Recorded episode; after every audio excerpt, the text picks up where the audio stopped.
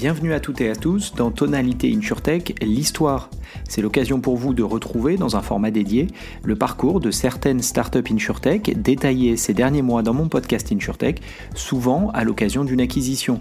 Et si vous ne le connaissez pas déjà, le podcast complet revient chaque mois sur l'innovation et la technologie au service de l'assurance. On y détaille les dernières levées de fonds et on décrypte une tendance majeure de la scène InsurTech. Pensez donc à vous abonner pour ne pas rater le prochain numéro. L'histoire qui va suivre a été publiée dans le podcast d'août 2022. J'y retracé le parcours de B3I, initiative de place autour de la technologie blockchain. On y revenait sur les objectifs initiaux de ce projet, ce qui fut réalisé concrètement, et on s'interrogeait évidemment sur les raisons d'un tel échec. Bonne écoute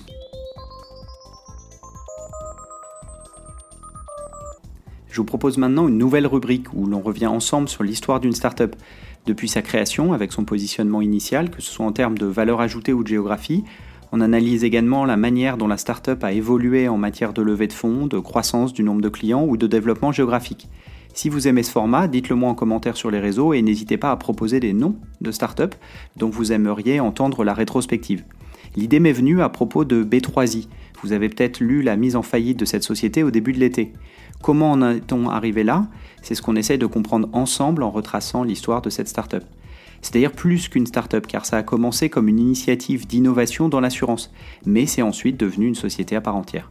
Pour ceux qui ne connaissent pas, B3I est lancé en octobre 2016 comme une initiative de marché, un consortium pour être plus précis, visant à développer des cas d'usage des technologies blockchain dans l'assurance.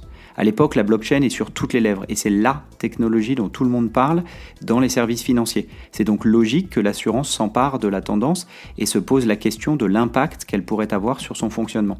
D'ailleurs, est-ce que vous vous souvenez que quelques mois après le lancement de B3I, France Assureur annonçait aussi une exploration de la technologie blockchain, c'était en novembre 2017.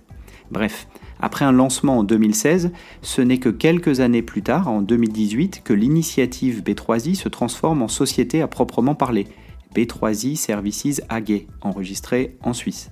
L'objectif est inchangé, mais la démarche se veut plus structurée.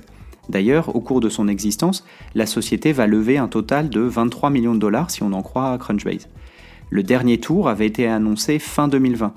À cette époque d'ailleurs, et ce fut un pic, une cinquantaine de personnes travaillaient au sein de la société, d'après les chiffres disponibles sur LinkedIn.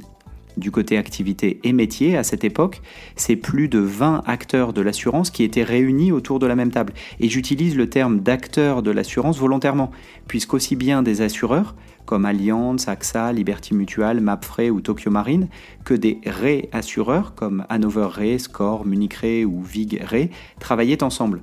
L'objectif affiché était de, je cite, permettre aux parties prenantes d'interagir, de négocier et de placer les risques de manière plus sécurisée et efficace.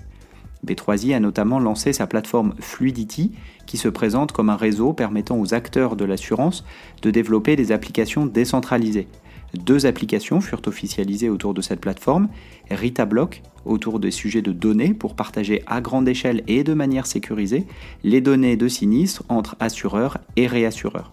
La deuxième application, ClaimShare, était aussi liée à la gestion de sinistres sous un angle de détection de fraude, cherchant à éviter les doubles paiements.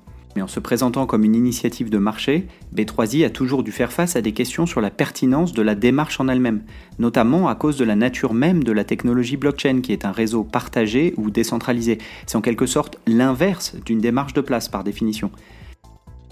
D'ailleurs, revenons brièvement sur la technologie blockchain en elle-même. Lancée en 2008 en pleine crise financière, cette technologie s'appuie sur des mécaniques de cryptographie avancées pour permettre le stockage et le partage d'informations de manière décentralisée. Le cas d'usage le plus connu de cette technologie est le Bitcoin, monnaie digitale, où c'est le réseau, la blockchain, qui vient valider les transferts en s'assurant 1. de la bonne propriété du bien à transférer et 2. de l'unicité du transfert. Avec cette analogie, on voit que le réseau, la blockchain, fait office par son fonctionnement de tiers de confiance dans un monde digital, là où dans le monde réel ce serait une banque dans le cadre du paiement.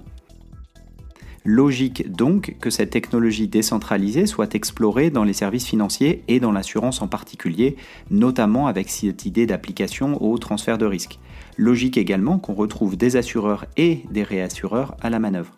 Mais c'est aussi à sa limite Si l'initiative cherchait initialement à agréger des partenaires extérieurs au monde de l'assurance, peu de noms furent jamais partagés sur son site vitrine. Et au fil des années, la société a lancé plusieurs initiatives et annoncé en 2019 un cas d'usage autour des catastrophes excess of loss. Là encore, il s'agit d'appliquer une nouvelle technologie pour améliorer une situation existante. C'est d'ailleurs toute la question, presque philosophique, autour de la démarche. Fallait-il chercher à améliorer des processus déjà existants grâce à cette technologie ou privilégier l'exploration de nouvelles opportunités offertes par cette initiative, à l'image de la vague DeFi, Decentralized Finance, qui voit de nombreuses applications développées et initiées pour permettre aux services financiers de s'adapter ou d'être repensés à l'aune d'une économie digitale. Toujours est-il qu'après cette annonce de 2019, c'est seulement en avril 2022 que le premier contrat est officialisé entre Allianz et Swiss Re. Cela reste d'ailleurs le premier et le seul contrat de ce type passé grâce à la technologie blockchain. Et finalement, en juillet 2022, la société a annoncé sa mise en faillite, expliquant n'avoir pas été en mesure de lever les fonds dont elle avait besoin pour poursuivre son activité. Ses actionnaires, les assureurs et réassureurs évoqués précédemment, semblent donc avoir jugé que la valeur délivrée à date ne méritait pas de fonds supplémentaires. Reste alors à tirer les leçons de la fin de cette initiative. Cela signifie-t-il que la technologie blockchain n'a pas d'avenir dans l'assurance? Peu probable. Est-ce qu'il s'agit plutôt d'une mauvaise exploration, appliquant la technologie à des processus qui fonctionnent déjà très bien sans la blockchain? Peut-être. Ou encore, est-ce lié à la démarche en elle-même, cette initiative de place qui aurait bloqué le développement? Ça n'a sûrement pas aidé selon moi. C'est aussi l'occasion de s'interroger sur la place de l'assurance dans la vague blockchain, crypto, défi, Web3, etc. En effet, si les services financiers dans leur ensemble inspirent les entrepreneurs qui cherchent à construire l'économie digitale de demain, les applications purement assurantielles restent encore limitées. Je pense évidemment à CoinCover, qui permet d'assurer ses crypto-actifs contre les hackers, Unoré, l'une des rares applications défi dans l'assurance, ou encore Ensuro, qui se présente comme le premier fournisseur de capacité d'assurance opérant sur la blockchain. Voilà quelques exemples. Si vous en avez d'autres en tête, n'hésitez pas à les partager en commentaire.